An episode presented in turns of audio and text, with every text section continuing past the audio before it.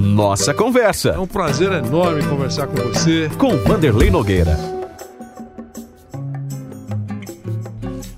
Amigos do Brasil, amigos da Jovem Pan, obrigado a você que nos acompanha em Nossa Conversa, o podcast Nossa Conversa, mais uma vez para você. Obrigado pelo seu carinho, pela sua audiência, por todas as nossas plataformas. Você assiste toda a programação esportiva da Jovem Pan pelo nosso canal Jovem Pan Esportes.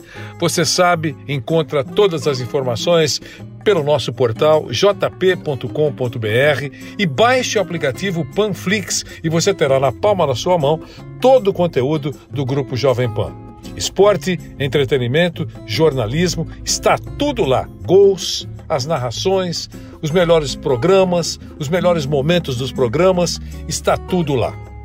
Nessa nossa conversa de hoje, eu queria que você acompanhasse a nossa conversa com o professor João Ricardo Kozak, psicólogo importante da área do esporte há décadas, acompanhando homens e mulheres, grandes atletas e jovens atletas. É importante o que tem para dizer o professor Kozak. Nós abordamos Simone Biles, a grande artista, a grande estrela do atletismo norte-americano, atletismo mundial, a Naomi Osaka, grande tenista japonesa, todas, todas as duas alegando problemas com a saúde mental. Muitos outros atletas e milhões de pessoas no mundo vivem esse drama. Sobre esse tema, acompanhe o que tem para dizer o professor João Ricardo Kozak, grande psicólogo brasileiro. Meu querido amigo Vanderlei, amigo de jornada, né, Vanderlei? A gente já está conversando aí, meus cabelos brancos aqui não negam, viu, Vanderlei? Faz tempo que a gente conversa é. e é um prazer sempre trocar ideia com você, com todos aqui, amigos ouvintes o momento ele é um momento de profunda reflexão. Eu estou nessa área há 31 anos, trabalhando, publicando, procurando conscientizar. Você lembrou de alguns casos e a gente pode ficar aqui mais de hora só citando casos, né? De Ronaldo Fenômeno, eh, de jogadores que vieram até o próprio Casagrande, a questão das drogas. Tudo isso é sofrimento. E atleta e ser humano, a gente fala em psicologia do esporte. Por que, que a psicologia vem antes do esporte? Porque o, o ser humano ele vem antes do atleta.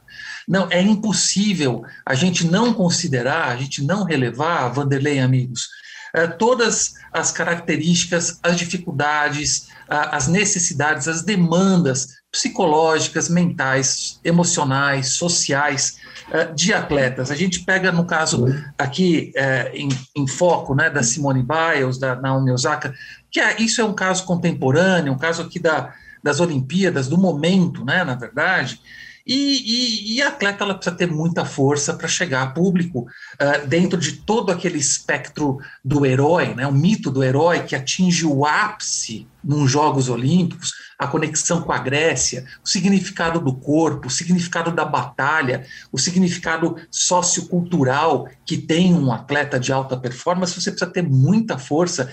E essa força normalmente é similar, né, é proporcional ao sofrimento, portanto é muito grande.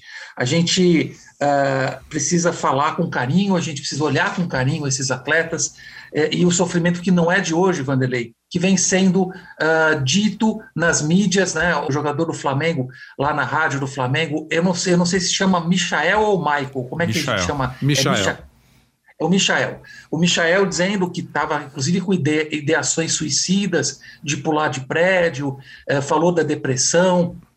A gente lamenta muito que o Flamengo não tenha um departamento de psicologia no profissional, por opção do Marcos Braz, eu não entendo até o porquê disso, né? E acho que é uma coisa que precisa vir em pauta, porque o futebol brasileiro precisa uh, se modernizar, eu digo isso 30 anos, né, e pelo visto vão precisar mais 30 anos para esses dirigentes entenderem que o trabalho psicológico é bom para a performance e é muito bom para o humano, para a responsabilidade social que as instituições, infelizmente, ainda não acordaram para isso, Vanderlei.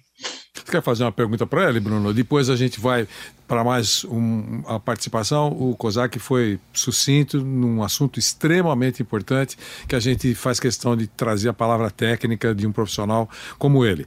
Bruno Prado.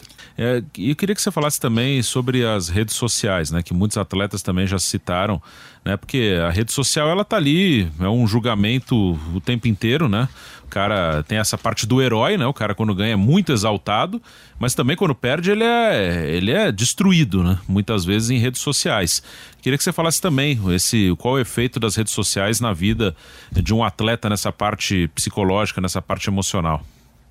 Olha, Bruno, é, é, é, muito oportuna a sua reflexão, porque a gente vive a dinastia das redes sociais. Né? Os indivíduos têm as suas identidades construídas enquanto os likes recebem, é, enquanto quantos elogios recebem, e é, existe uma, uma dificuldade muito grande no gerenciamento de tantas emoções que são geradas pelas redes sociais.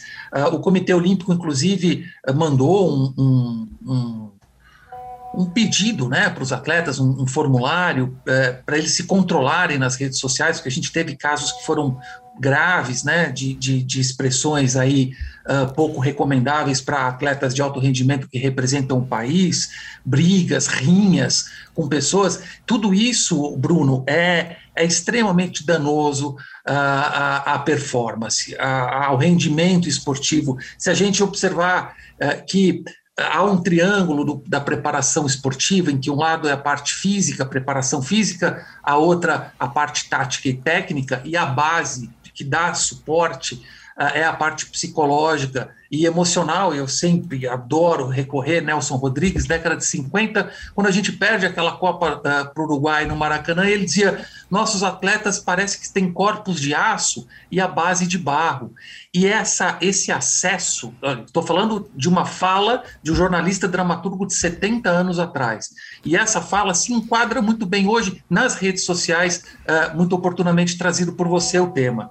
Então, os atletas eles acabam fragilizando as suas bases quando vendem, né, entre aspas, as suas identidades à fala popular. Então ficam muito vulneráveis, é uma relação extremamente impessoal e que danifica demais o equilíbrio psicológico e emocional dos atletas, e isso uh, não tem como, acaba tendo repercussões extremamente danosas uh, e geram prejuízos, às vezes incalculáveis, uh, para o rendimento esportivo individual e, e, coletivo desses, desses atletas. Professor João Ricardo Kozak. Kozak, um abração para você, obrigado pela participação ao vivo nesse domingo, gentilmente atendendo a reportagem da Jovem Pan. Você é um personagem importante que ajuda muito e se defende com unhas e dentes a participação da psicologia esportiva, que é tão importante em todas as modalidades, em todas as modalidades, e não é é de hoje. Não é uma presença eventual. É uma presença de décadas. Um grande abraço, Kozak.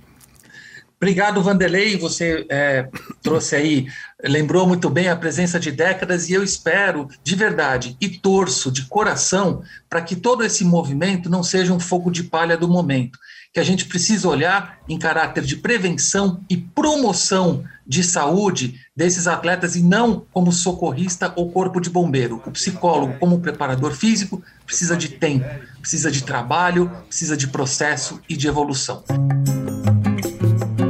Ouviram? Aprendemos um pouco mais. É sério o assunto. Saúde mental.